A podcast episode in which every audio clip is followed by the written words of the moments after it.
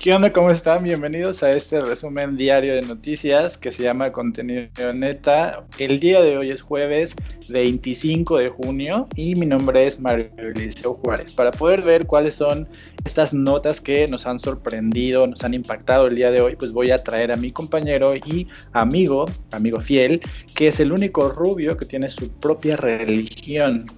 Él se llama Amango Arroyo. ¿Cómo estás, Amango? Hola Mario, espero que estés muy bien. Y sí, efectivamente, yo tengo una religión. Gracias por darla a la, o sacarla a la luz, Mario. Se supone que era secreta, era una secta secreta. Pero bueno, si ya, ya que Mario les dio la publicidad, pues si quieren unirse a mi religión de Amango, pues lo único que deben hacer es agarrar como un kilo de mangos y deben frotárselos en la cara. Así es la iniciación y así van a poder ser parte de esta religión tan hermosa que les da muchas oportunidades en la vida. Eh, por ahí dicen que para poder entrar en tu religión hay que vender quesos en los semáforos, ¿no? Sí, sí, de hecho también ese es un requisito, eso es como si quieres, es como, órale, nada más es, si eres, si eres güero, órale, si eres así de piel morena, pues nada más con que te frotes eh, los mangos en la carita, ya con eso ya puedes acceder. De piel morena, o sea, ya, ya cuidas un poco más tus comentarios, ya no eres como tan, tan despectivo al referirte a la gente de, de piel oscura. Cuando, cuando he dicho, ¿qué he dicho aparte de piel morena, Mario? Para que me digas eso. Oh, bueno, tenemos ahí unas grabaciones de ti diciendo algunas cosas comprometedoras. Bueno, está bien. Pues bueno, Mario, antes de empezar con este podcast, antes de que sigas diciendo que soy racista, pues nada más recordarle a las personas que tenemos una página de Facebook llamado Contido Neta, igual como el podcast. Yo les recomiendo que lo sigan, pues ahí tuvimos bastantes noticias, bastantes cosas interesantes para que se informen, se mantengan informados de lo que pasa al día a día, no nada más en la política, sino también en cultura, espectáculos, etcétera. Entonces, yo los invito, también mi compañero Mario los invita, entonces yo no sé qué están esperando para ir a Facebook, ¿no, Mario? Sí, Facebook está muy bueno, cada vez hay más cosas ahí y pues todas las noticias que ustedes escuchan en el podcast pueden leerlas ustedes mismos si no confían en nosotros porque a veces la cajeteamos. Entonces pueden ir ahí a las notas y pues leerlas toditas para entender toda la información. Ah, exactamente, y pues nada más no olviden compartir este increíble podcast a sus amigos para que se mantengan también informados. No hay que ser egoístas, hay que compartir todo el conocimiento. Y pues bueno, Mario, yo voy a empezar con el podcast del día de hoy. Y es que por medio de la pandemia ya sabemos que ahorita todos los parques de atracciones están cerrados, incluido Disney e incluido Six Flags. Pues hace poco, yo creo que el podcast pasado estábamos hablando acerca del racismo. Todo que está pasando en Hollywood y cómo Disney ha intentado o ha estado eh, intentando incluir a, esas personas de distintas etnias, de distintas ideologías a sus cintas. Entonces, pues esto viene un poquito más lejos porque al, parecer resulta que Disney rediseñará una atracción inspirada en una cinta de connotaciones racistas. Yo te voy a decir acerca de esta cinta. No sé si la conozcas, es una película muy muy viejita que se llamaba este, La canción del sur de 1946. ¿Tú la llegaste a ver, Mario? Este, no, pues es que eh, yo no soy tan, tan viejo como para poder haber visto ese tipo de películas. Bueno, pues esta película es de 1946, se trataba de un don un muchacho que era un afroamericano que le iba contando historias a un niño y pues obviamente salían criaturas mágicas, ¿no? De forma caricaturesca en esta, travesía. Aquí a esta película la tachan de enfoques blancos, bueno, supongo que de gente blanca, acusando que esta película tenía clichés racistas, porque se como que se pone abajo ¿no? O sea, como que ahí muestran a las plantaciones de ese entonces, a las plantaciones que estaban llenos de esclavos en el sur de Estados Unidos y pues se ve normal, ¿no? De hecho, en esa cinta lo ven normal tener esclavos. Era por eso que la gente ha estado como un poquito este, indignada con esto. Eh, la atracción que correspondía a esa película se llama Splash Mountain. Entonces, pues siempre habían dicho, al parecer, curiosamente, que eh, este, esta atracción, ¿no? Eh, estaba como un poquito fuera de lugar porque estaba dirigido a una película, pues que tenía enfoques racistas, aunque su historia pues no tenía nada de racista, pues nada más era el ambiente en el que se vivía en ese entonces. Entonces, por esas razones, no se había exhibido en cines desde la década de 1980 y nunca se llegó a lanzar en DVD. Por esa razón, mi compañero Mario, seguramente mucha gente que nos escucha, no conocía esta cinta, pero seguramente los que han ido a Disneylandia, pues conocen esa que se llama Splash Mountain. Ahora bien, te comento, Mario, que en Canción del Sur también fue excluida deliberadamente del catálogo de las plataformas de video a pedido de Disney Plus. La atracción Splash Mountain se reinventará por completo y en el futuro representará la historia de La princesa y el sapo, cuya heroína Tiana es la primera princesa negra de Disney. Entonces, ¿tú qué opinas de esto, Mario? ¿Estuvo bien que hayan remodelado este, esta atracción para que ahora se trate de una película que tiene a una princesa negra y hayan quitado todo esto que se dirigía a esta película llamada Canción de Luna, que obviamente seguramente nunca llegó aquí a México? Pues, o sea, de hecho sí ubico eh, eh, la Splash Mountain, pero lo que no sabía era la relación que tenía con esta película, o sea, no sabía que venía como de esta historia eh, de la guerra civil y toda la, abolición de la, de la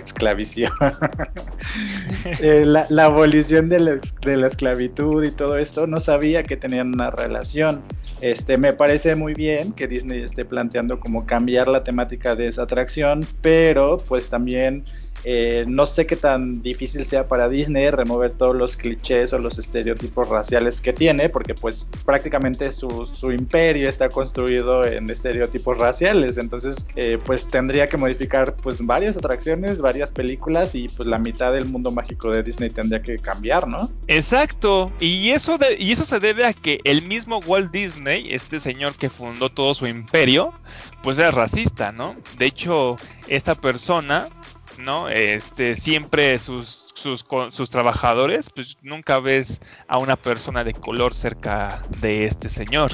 Aparte que tiene una mala reputación porque se decía que las mujeres empleadas que trabajaban en Disney también tenían un toque machista y nada más podían estar en el trabajo de colorear, ¿no? Nada más les dejaba colorear a las figuritas, pero no podían llegar a trabajar en la animación como tal o en el dibujo. Entonces también le, tachaban de este machismo a este Disney. Y entonces, pues si el fundador tenía estos complejos, pues es normal que todas las obras de Disney pues también tenga todos esos complejos, que no importa, porque bueno, sí importa realmente, ¿verdad? Pero pues sus historias eran bastante buenas, o yo no sé tú qué piensas. Sí, o sea, de hecho, eh, bueno, las tramas de Disney y toda esta idea de las princesas y sus historias, pues eh, de hecho es como gran parte de la influencia que niños y niñas han tenido para preservar el machismo en diferentes regiones, incluyendo América Latina y México. O sea, en México es una presencia muy fuerte en la educación de los niños y lo que hace pues eh, que genere estos roles de género que pues, son culpa del machismo, ¿no? Exacto. Y pues ya nada más para acabar, la compañía en un comunicado dijo lo siguiente, el nuevo concepto será inclusivo todos nuestros visitantes podrán verse reflejados y sentirse inspirados y hablará la diversidad de los millones de personas que visitan nuestros parques cada año. Esta decisión viene también a pedidos para eliminar todos estos espacios públicos como ya sea también estatuas, monumentos asociados con la esclavitud y la opresión racista en todo Estados Unidos. A raíz también, Mario, te comento que todo esto fue a raíz de las protestas por la muerte de el ciudadano George Floyd a manos de un policía blanco. Imagínate qué tanto, qué tanto poder ocasionó este evento que ya hasta Disney está tomando ya por fin esta decisión de remodelar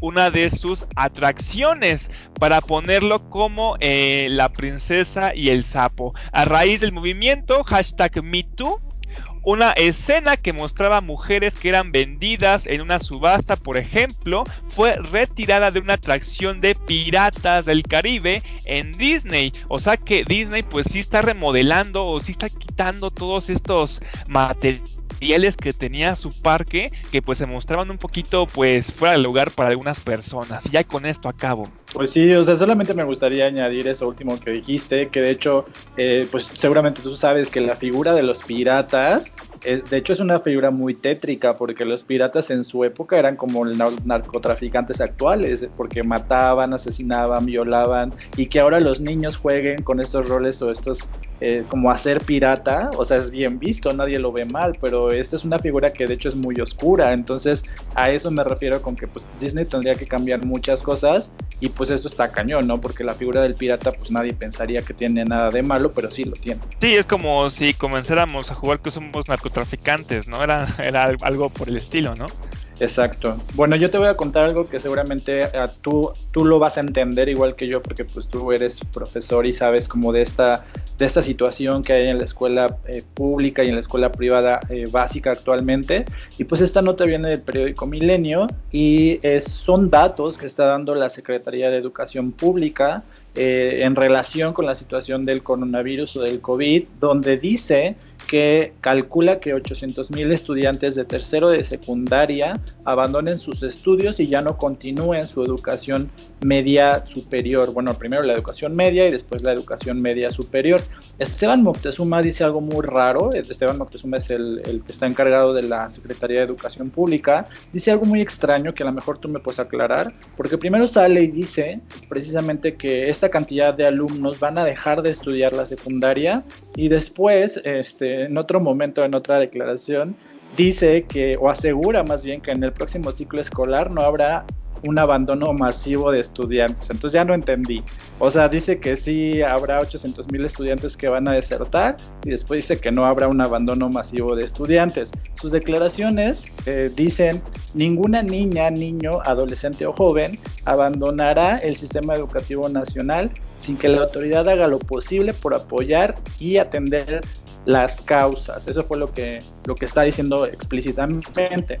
Entonces, pues aquí eh, está hablando de un proyecto que se llama Alerta Temprana, donde a partir de que los docentes empezaron a ver cómo estas situaciones en ciertos alumnos, pues empezaron a prever qué cantidad de ellos son los que ya no van a continuar estudiando y pues está diciendo que ellos están haciendo como algunos eh, esfuerzos como son las becas, como es la estrategia esta que se llama Aprende en casa y las becas para el bienestar, eh, que se llaman Benito Juárez, para poder apoyar a los estudiantes. Y pues que a pesar de esto, pues que ellos calculan que esta cantidad de alumnos dejen de estudiar eh, en la educación pública al menos. Y pues a mí me parece una, una cosa que pues ya no es noticia porque si, si tú ubicas la situación de los estudiantes en México hay una gran cantidad de deserción en la escuela porque conforme van avanzando los alumnos en la educación básica hacia la universidad, pues algunos de ellos van dejando de estudiar por diferentes situaciones, pero en esta época de, COVID y, de virus y de pandemia, pues hay factores que obviamente están haciendo que esto aumente ¿Por qué? Pues porque los niños que están en tercero de secundaria, al ver que sus papás ya no tienen empleo, al ver que hay una situación económica muy dura en sus casas, pues primero tienen a veces la necesidad de dejar de estudiar para poder trabajar y ayudar a la economía familiar. Y luego está el hecho de que si no están bien preparados o si no llevaron una educación eh, pues de alto nivel, pues al ingresar a la educación media, los exámenes que hacen para ingresar a la preparatoria o al CCH o instituciones que son de educación media, pues son muy difíciles. Entonces, si tú no tienes ese nivel, pues difícilmente puedes competir con otros compañeros o con otras personas y pues te quedas afuera.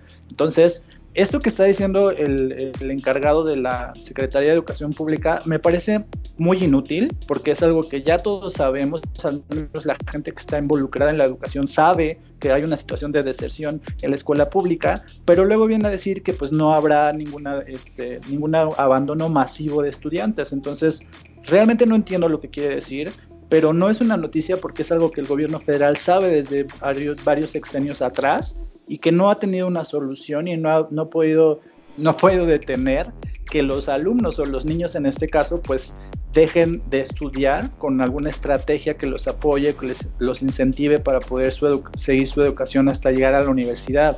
Entonces, no sé si tú este, pues ubicas esta declaración de Esteban Moctezuma y pues me puedes explicar qué es lo que quiso decir. La verdad, no sabía nada de esto. eh, yo pues te puedo opinar que pues es que es difícil.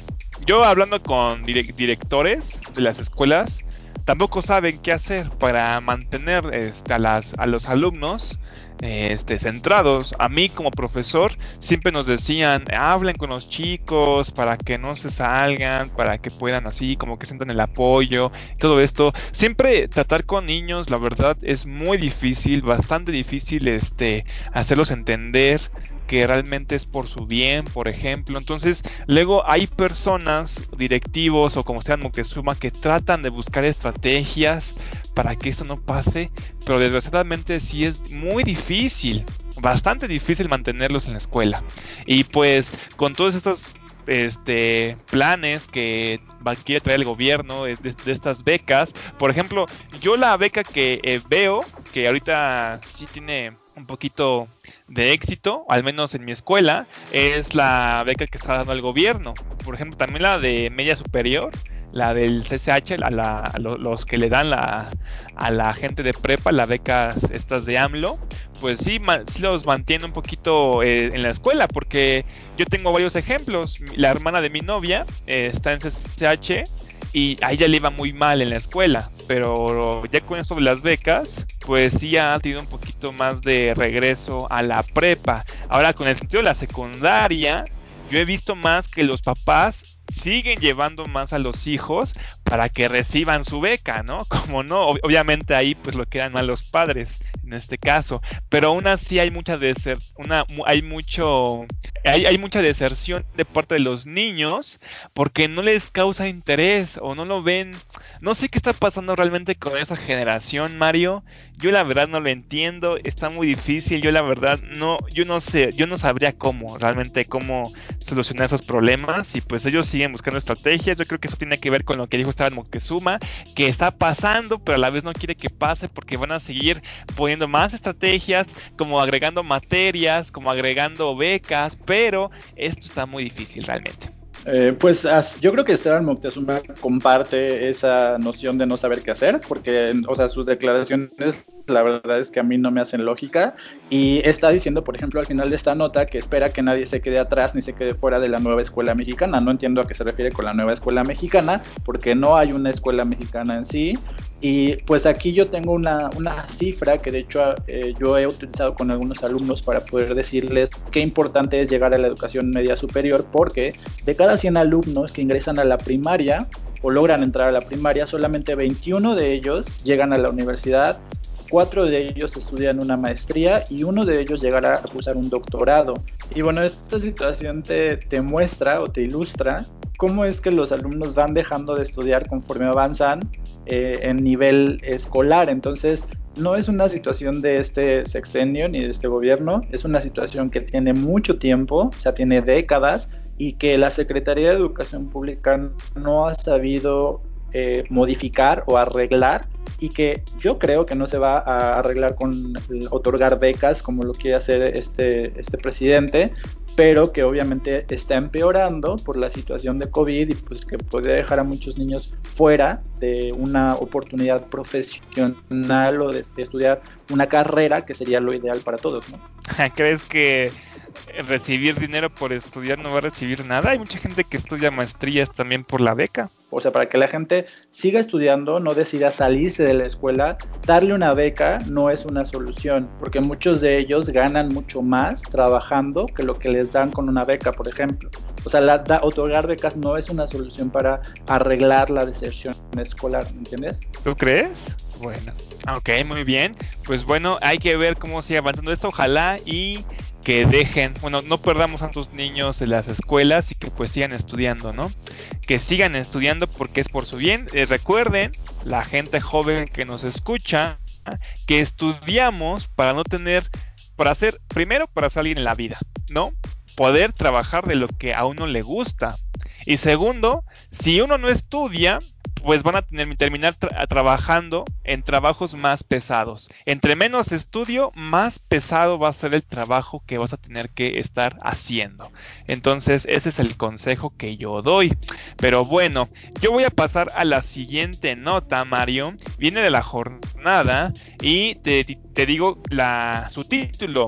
La nota dice lo siguiente, piden en San Cristóbal de las Casas, allá en Chiapas, no pienses que San Cristóbal aquí de Catepec, revocar permiso de agua a Coca-Cola. Esta es una historia muy, bueno, esta es una historia bastante larga de que tiene Coca-Cola y Chiapas. No sé si tú sabías algo al respecto, Mario, que me quieras comentar.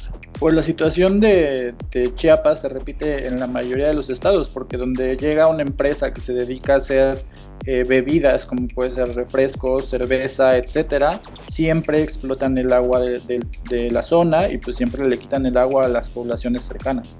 De hecho, eh, actualmente eh, Coca-Cola puso este imperio que está ahorita actualmente en San Cristóbal, en un cerro que se llama Huitepec. Realmente este cerro o esta zona era conocido, no sé cómo se pronuncia en esa lengua, en esa lengua indígena, pero significaba abundancia en agua o abundante de agua. ¿Qué pasa aquí? Llega Coca-Cola y pues está jalando todo el agua que tenía a este cerro que es muy abundante, que realmente es abundante. Y pues ¿cómo paga a los chapanecos? Pues con refrescos bastante baratos, ¿no? De hecho, tú vas a Chiapas, Mario, y el refresco o la Coca-Cola está súper barata, cuesta 5 pesos. ¿No? Es muy barata y ahí ves a los indígenas tomando as, este, de su Coca-Cola que a veces hasta las regalan, ¿no? Como una compensación por todo lo que están haciendo.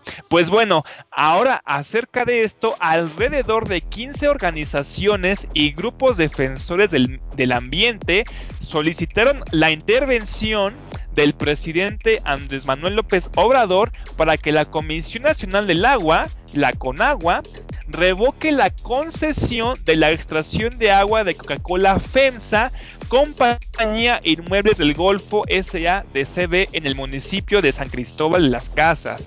En un comunicado afirmaron que hasta este 23 de junio, más de 26.043 personas han firmado la solicitud dirigida a la Conagua respaldando la petición pues la autorización le permite a la transnacional extraer más de un millón, fíjate, más de un millón de litros de agua diariamente.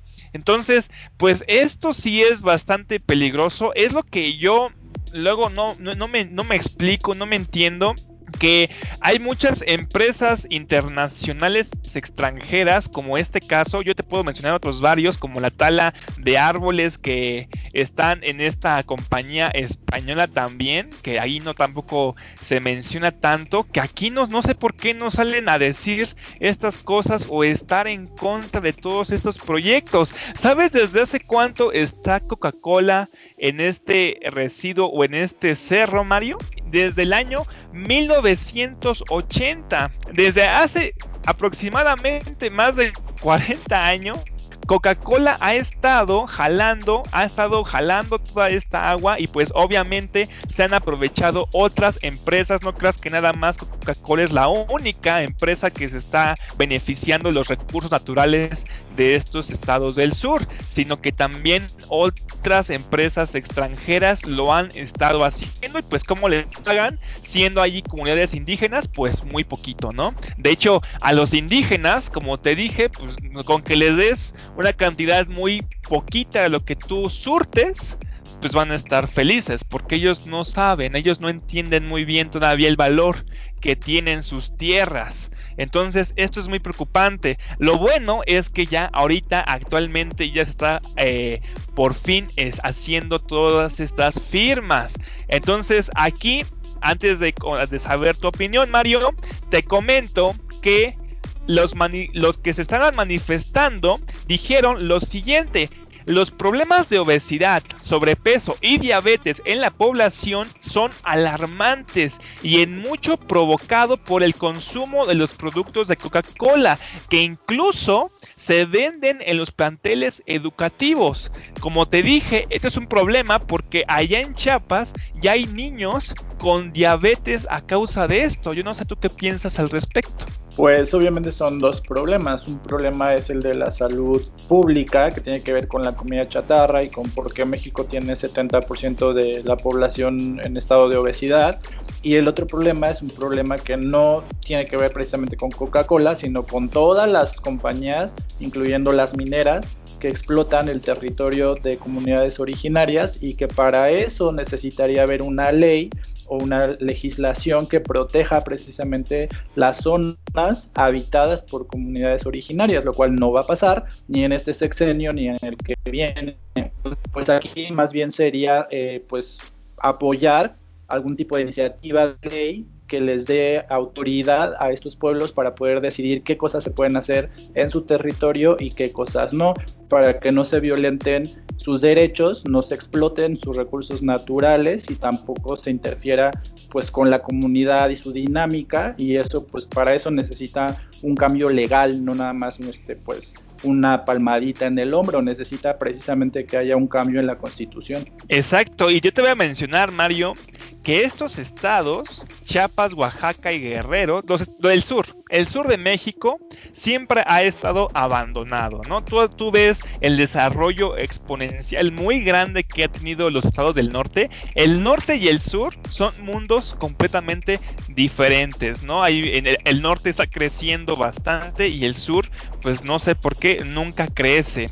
Y pues tiene que ver con todo esto, ¿no? Pasan estas violaciones y ¿qué pasa? Pues ni siquiera dicen absolutamente nada. Y aquí ya nada más para acabar con esta nota, Mario, pues nada más recordaron que recientemente organizaciones de derechos humanos, ambientalistas, colectivos, redes y consejos ciudadanos, entre otros, volvieron a exigir a la Conagua la suspensión de las concesiones para extraer agua por parte de la empresa. Sin embargo, en, una declaración que ellos mismos dijeron, dijeron lo siguiente, en total contradicción con las políticas federales de proteger el medio ambiente, de, de priorizar las necesidades del pueblo, que el pueblo es primero, entre otros discursos expuestos por el presidente de la República, los reclamos de la sociedad caen en el vacío.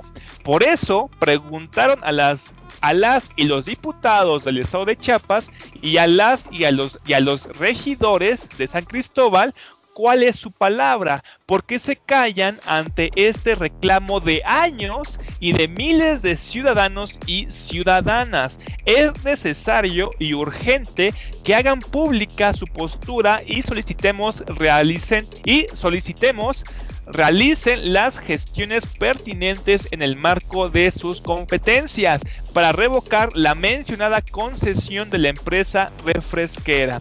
Ahí pues es muy cierto, tienen mucha razón. Si la quitan, pues sería en beneficio para todos y con esto yo acabaría mi nota.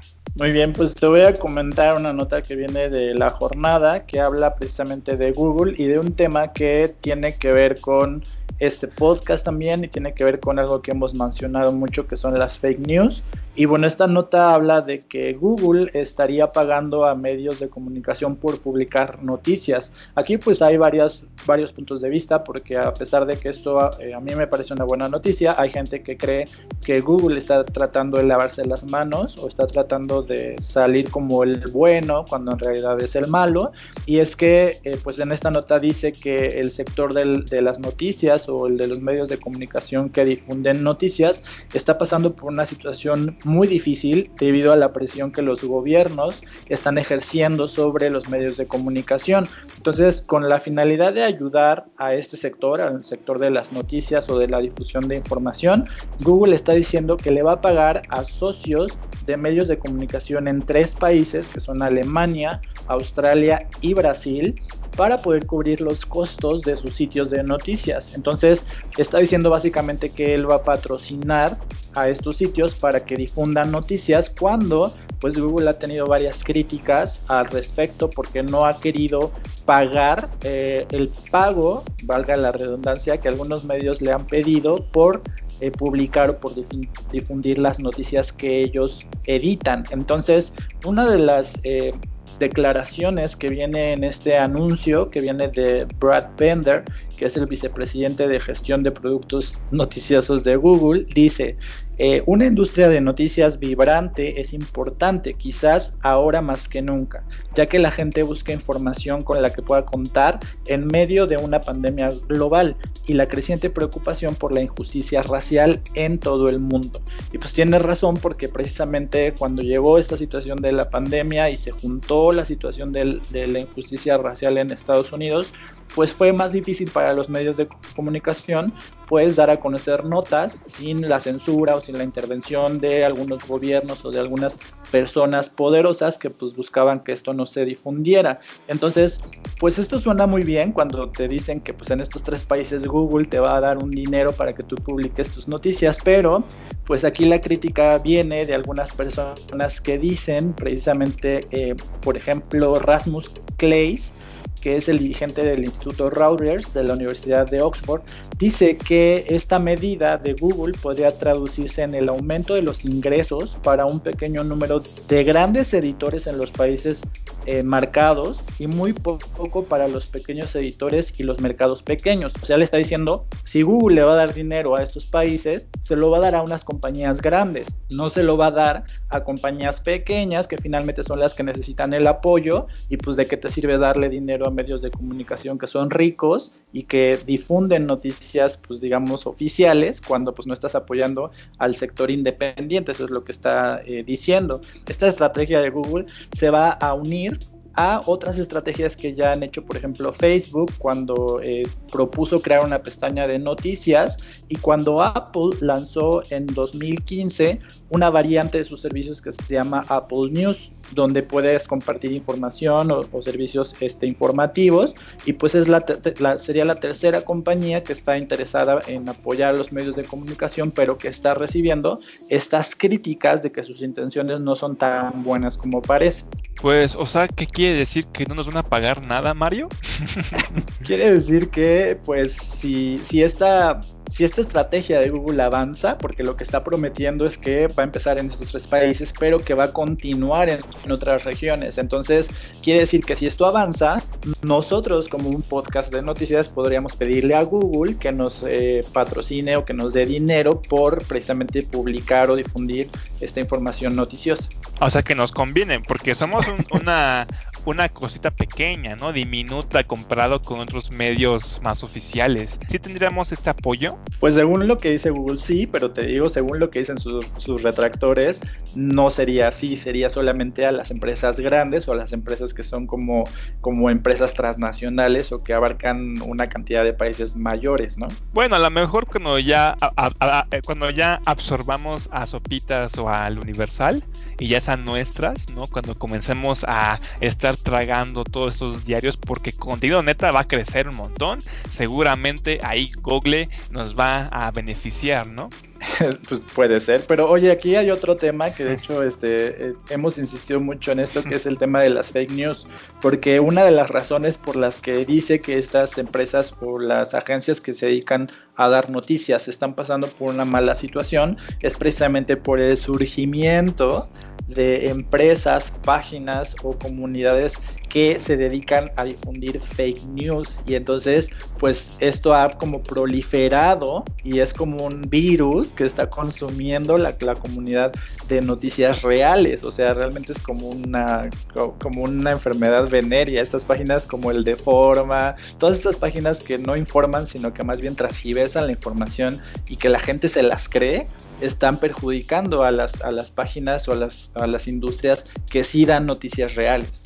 Sí, no entiendo cómo todavía hay personas que siguen compartiendo noticias del de forma pensando que son verdades, ¿no? Luego son súper ridículas, como que, como un, como un ejemplo nada más, como que, como este Robert Pattinson que decían que ya no iba a hacer el papel de Batman, sino que iba a hacer el papel de la sirenita, ¿no? Cosas así bien ridículas, que tú dices, bueno, pues es chistoso lo ves como comedia, pero hay gente que los comparte de verdad, como si fuera un hecho verídico. Entonces hay que tener cuidado con esas cosas porque como dice Mario, luego estos medios distorsionan demasiado la realidad y pueden hasta distorsionar un video, pueden manipularlo. Entonces hay que tener cuidado siempre con esto. Yo por eso siempre les sugiero que nada más informen de contenido neta, pero ya es de decisión de ustedes precisamente lo que hacen estas páginas es desinformar a la población, porque están creando una mutación ahí de, datos reales con datos falsos y están haciendo que las fake news consuman a las noticias reales y entonces la gente ya no sabe qué creer y está confundida con cierta razón y pues esto está perjudicando a los medios de comunicación en general. Entonces esta propuesta de Google a mí me parece que es buena, pero hay muchas personas, porque en la nota vienen como varias opiniones de diferentes eh, expertos en la materia que dicen que esto no es real, que es una farsa y que inclusive eh, Google está mostrando intenciones malignas al proponer esto de darle dinero a las agencias noticiosas para que puedan difundir su información. Entonces, pues ahí termina la nota y pues, eh, pues tú dinos con qué vas a continuar. Pues sí, ahora, ahora sí que hay que ver, ojalá y, esto sea verdad, que Google, pues pues por ser una compañía sumamente grande, pues que se muestre pues un poquito más de apoyo con todos estos medios, sobre todo porque le conviene a él, porque si nosotros nos vamos a difundir, pues es por medio de un navegador, ¿no? Y en este caso es por medio de Google, ¿no? Que realmente él también tendría que estar checando qué clientes pueden, puede jalar para así poder adquirir todas estas personas que van haciendo sus empresas de medios, por ejemplo. Entonces, sí le convendría bastante, porque gracias a, a, Google, pues podemos crecer bastante. Pero pues bueno, yo voy a pasar ya a mi última nota, y es que, ¿te acuerdas que yo había dicho una nota el podcast pasado acerca del marro y cómo habían atrapado a varios familiares de él, incluido su mamá? Pues en esta nota mencionan que el ex candidato de Morena es asesinado en Guanajuato horas después de dirigir carta a El Marro. Entonces la nota viene o dice lo siguiente, el ex de Morena a la alcaldía de Abasolo, Guanajuato, Joel Negrete Barrera, fue asesinado en su tienda de abarrotes ubicada en la comunidad El Tule. Aquí mencionan que apenas ayer, poco después de las 8 de la tarde, 8 de la noche, Negrete Barrera difundió una carta dirigida a José Antonio Yepes Ortiz, alias El Marro, para pedirle cesar la violencia en la entidad. De acuerdo con el reporte preliminar, aproximadamente como a las 7 de la tardecita por ahí, Mario, dos personas armadas que viajaban en una motocicleta llegaron a la calle Guerrero, donde está ubicada la tienda del Negrete. Imagínate el Negrete todo feliz ahí viendo pasar a los perritos, ¿no? Tomando su juguito de Boeing, así bien tranquilo de mango, pero él quería de guayaba, no sé, cosas de, políticos, dice que ahí se hicieron pasar como clientes y después asesinaron de forma violenta, brutal al político. Los únicos testigos fueron unos jóvenes que estaban en el lugar. La policía municipal de Abasolo atendió el reporte y, y acordonó la zona para la llegada de los agentes del Ministerio Público. Eh, aquí te voy a mencionar, Mario, que este, eh, que este candidato, Negrete Barrera, fue un panista y fue candidato del Partido Verde en el año 2015. Entonces, esta persona pidió consideración y respeto por todos quienes somos ajenos a la confrontación que sostiene el Estado contra la persona del narcotráfico. Esto fue lo que publicaba el día de su asesinato en Facebook.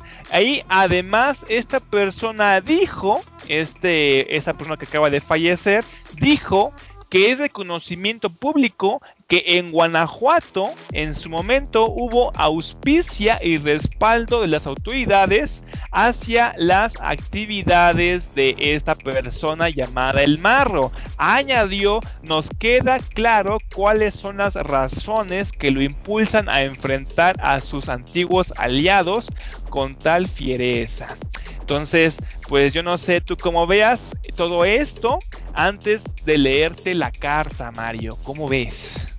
Pues, eh, pues lo, todo lo que está pasando en Guanajuato, de hecho en todos los noticieros puedes ver que la situación es muy grave y que hay como mucha violencia y pues se está convirtiendo en, uno más de los estados como Guerrero, como Michoacán, como Veracruz en algún momento. O sea, toda esa zona se está volviendo muy conflictiva, pero Guanajuato yo, yo no sabía o no tenía en mi radar que era un estado violento, pero pues ya tiene como un mes en esta situación de, violencia, de, narco, de, asesinatos y pues parece que no va a mejorar la situación pronto, sino que va de mal en peor, ¿no? Sí, de hecho era muy chistoso porque Marco Cortés siempre mostraba a su gobernador de Guanajuato como un ejemplo a seguir con todo esto de la seguridad y pues resulta que al parecer no, es muy chistoso.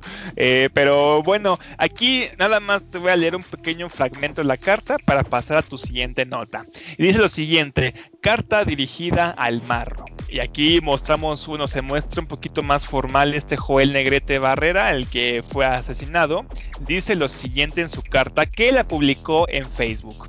Dice, señor Juan Antonio Ortiz Yepes, me permito dirigirme respetuosamente a su persona con la esperanza de que estas letras lleguen a ser de su conocimiento, pero sobre todo con la fe de que estas letras hagan eco en su conciencia. Me motiva el único propósito de solicitar en mi calidad de ciudadano tenga consideración y respeto por todos quienes somos ajenos a la confrontación que sostiene el Estado contra su persona y organización. Es de conocimiento público que en Guanajuato en su momento hubo auspicia y respaldo de la autoridad hacia sus actividades y persona. Aquí es algo que yo había mencionado y menciona, usted al igual que todos nosotros tiene mamá, tiene hermanos, tiene esposa e hijos. Sin duda, entiende que el bienestar de la familia es el eje de la existencia humana y es por ello por el bienestar y la seguridad de mi familia que he tenido el atrevimiento de dirigirme a usted a sabiendas de que la actual situación difícilmente se modificará en el corto plazo. Solicitamos el hecho de que el pueblo es el menos responsable de la situación. Solicito encarecidamente que en su guerra sin fin ni cuartel instruya a su gente para que respeten las vidas de los ciudadanos, de los guanajuatenses. Entonces, pues esto fue lo último que publicó. Entonces, si quieren leer la carta completa, pues la voy a dejar en contenido neta. No, pues es una situación muy fuerte porque pues precisamente pues lo que le está pidiendo pues no, no le importó mucho al, al narco a los que les estaba escribiendo esta carta, ¿no? Entonces pues es, es como, como si ellos te dieran una respuesta, ¿no? Y diciéndote pues eso no va a pasar y pues con permiso, ¿no? Entonces sí es muy muy fuerte esa situación. Exacto, y pues sí, eh, el, el marro nada más dijo huevos y ya, ¿no?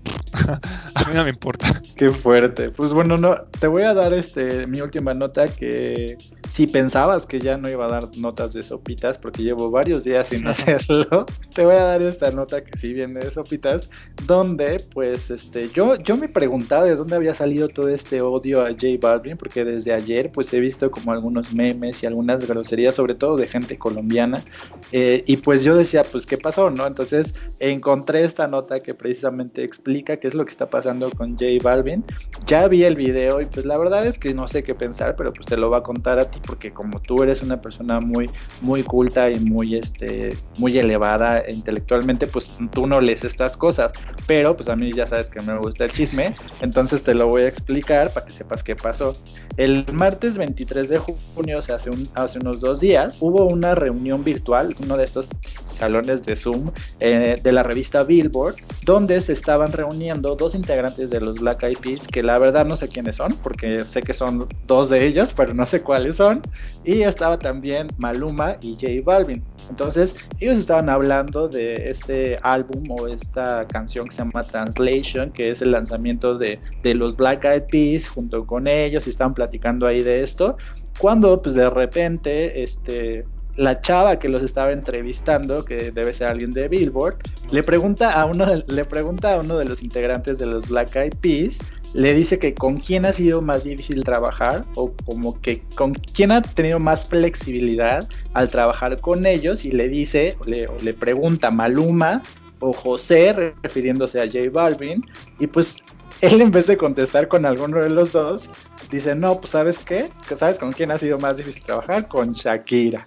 Entonces, cuando dice Shakira, J Balvin suelta una de estas sonrisas, ubicas las sonrisas como de exnovias ardidas o de mujeres cuando están hablando mal de otra y se ríen así como para que las escuchen, así se rió J Balvin.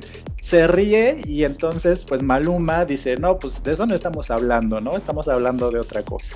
Entonces, Will I Am, que es este integrante de los Black Eyed Peas al que le preguntaron, empieza pues a decir, no, pues es que ella cuando, cuando quiere ciertas cosas, pues tienen que ser así, o sea, explicando como que Shakira es alguien muy profesional, quiero pensar, que cuando piensa un plan o, piensa en un proyecto, pues le gusta que se lleven a cabo como por pasos, de cierta manera, como muy estricta, muy organizada, y pues J Balvin se suelta otra vez a carcajearse y empieza a decir, no, pues sí, Shakira, bla, bla, bla, pero en un, en un tono como de burla, que obviamente duró muy poco, fue como un minuto esa parte de, de, la transmisión que te estoy diciendo, pero lo que pasó a continuación es que toda la gente se le fue encima a J Balvin, crearon un hashtag que ya es tendencia en Twitter, que se llama J Balvin is over party donde la gente está dejándose ir así con todo su odio, así ya se cuenta Carla Panini colombiano, eh, y les dicen de todo, o sea, le recuerdan su trayectoria artística, que Shakira es mucho mejor que él, este, o sea, le dicen un montón de cosas, entonces esto ha salido en varias planas de periódicos, porque pues la gente está muy enojada con J Balvin por burlarse de Shakira y por expresarse así de esta manera, entonces Tú ubicas a Shakira, obviamente, ¿no? Sí, sí lo ubico, pero no, no entiendo por qué. O sea, por qué fueron contra este Balvin si el que dijo que era difícil de trabajar con ella, la Eyed porque J Balvin se, rió de él, o sea, se rió como como es que es que tienes que ver el video, porque se ríe de una manera como como cuando alguien te tira hate, ¿me entiendes? Cuando alguien te te perrea, decimos en México, o sea, te tira como mala vibra, pero lo hace como de una manera como muy disimulada, pero si esto no lo entiendes, porque también al terminar de ver el video yo dije, pues no estuvo tan rudo, o sea, realmente no le dijo no dijo nada este explícitamente, todo lo dijo así como entre dientes, ¿no? Te voy a contar cuál es el trasfondo de esta situación, porque yo dije, pues, como por qué odia, odia J Balvin a Shakira. No sé si tú sepas, pero Shakira fue una de las primeras personas de América Latina que logró hacer ese crossover hacia Estados Unidos y prácticamente ella le abrió la puerta a muchos artistas colombianos y a muchos artistas uh, de América Latina hacia Estados Unidos. Entonces J Balvin de hecho le debe mucho a Shakira, ¿no? Pero aquí está la explicación de este problema. Resulta que en el 2018 J Balvin hizo un comentario respecto a Rihanna donde dijo, Rihanna no es una mujer para casarse, solo es para pasarla bien. Eso fue lo que dijo. Y en esta época, J Balvin y Shakira iban a hacer una colaboración juntos. Y después de esta declaración, Shakira se echó para atrás y ya no hizo esta colaboración. Nadie sabe por qué, pero todo el mundo piensa que fue por lo que dijo de Rihanna. Entonces J Balvin está, digamos, ardido con Shakira y pues dejó salir todo su odio cuando le preguntaron, o cuando, más bien cuando Will.i.am dijo este comentario, pues él se dejó ir como gorda en tobogán y se rió a carcajadas. O sea, tienes que ver el video para ver cómo se burla de eso. Bueno, aún así se me hace un poquito drástico, ¿no? Siento que son un poquito mamones en ese, en ese sentido los artistas. No creo que tampoco merezca todo esto. O sea, pues no sé, todavía no le ve tan malo. Es, siento yo que fue cuando a esta Dana Paula le dijeron culera, ¿no? Es como de, pues bueno, ¿y eso qué? O no entiendo todavía por qué tanto odio hacia, hacia Balvin, ¿no? hasta este artista. Bueno, es que en el mundo pop o en el mundo popular, pues las cosas son así como muy intensas. Pero es que imagínate que todos los videos de Shakira se le vayan encima a J Balvin. Incluso hay gente que, que dice que cómo puede ser así, cómo puede burlarse de ella si los son colombianos y bla, bla, bla. Hay gente que está inclusive haciendo teorías acerca de por qué, porque sabes que Shakira y Jennifer López participaron en el medio tiempo del Super Bowl, pero eh, Shakira curiosamente participó con, con Bad Bunny y J-Lo con J Balvin, lo cual está generando teorías de que pues en realidad sí se odian. Entonces hay muchas cosas ahí en, en Twitter que tienes que ver y pues eso es algo que ya está fuera de control, ya tiene un montón de, hilos en Twitter acerca de este tema y pues aquí está la explicación por si tenían este pendiente. Ah, ok, pues bueno, yo, yo, yo realmente estaría más del lado de Shakira, pero en este caso pues no le veo este, algo tan crítico, ¿no? Algo como tú mencionas, algo tan rudo. Realmente siento que es como si un niño me hubiera dicho tonto, ¿no? Es como que no me voy a poner mal, así como, ah, me dijo tonto, ah, pues, no sé, es como, no sé, siento que yo nada más, pues un, es un problemas de artistas con dinero, ¿no? Recordemos que tienen mucho dinero. Esta era la nota y pues ahí está la información completa para que sepan de dónde viene este problema. Entonces, ¿tienes alguna otra cosa más que decirnos, Mango? Sí, pues yo uno, uno todo humilde que le pone agua a su champú para poder bañarse y tenemos que estar ahí aguantando los problemas de los famosos que se vayan con oro, ¿no? Ahí se limpian con sus billetes, ¿no? Ay, ay, por Dios. Pero pues bueno, es este, pues yo nada más eh, les recordaría que pues gracias por escuchar aquí de antemano. Recuerden que este podcast no es nada más pura política, sino que también pues mencionamos temas de todo tipo, ¿no? Aquí es un podcast libre eh, en el sentido de que podamos hablar de cultura, de arte, de espectáculos, no nada más de política de normalmente. Entonces, pues yo nada más agradecerle que nos escuchan y eso sería todo, Mario.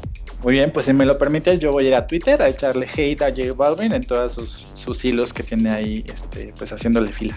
Va, yo voy a ir a escuchar a J Balvin, a, a escucharlo por, por fin, a ver qué canciones tiene. Seguramente las he escuchado en alguna que otra este antrillo que he ido. Seguramente eh, lo topo, pero no sé realmente quién es en vista. Entonces es lo que ya, voy a hacer. Ya sabemos a qué tipo de antrillos vas, entonces seguramente si has escuchado varias de sus canciones. Bueno, pues está bien. No sé, al parecer Mario me espía, pero bueno, eh, nos vemos. Cuídate mucho, Mario. y nos vemos el día de mañana. Bye. Hasta mañana.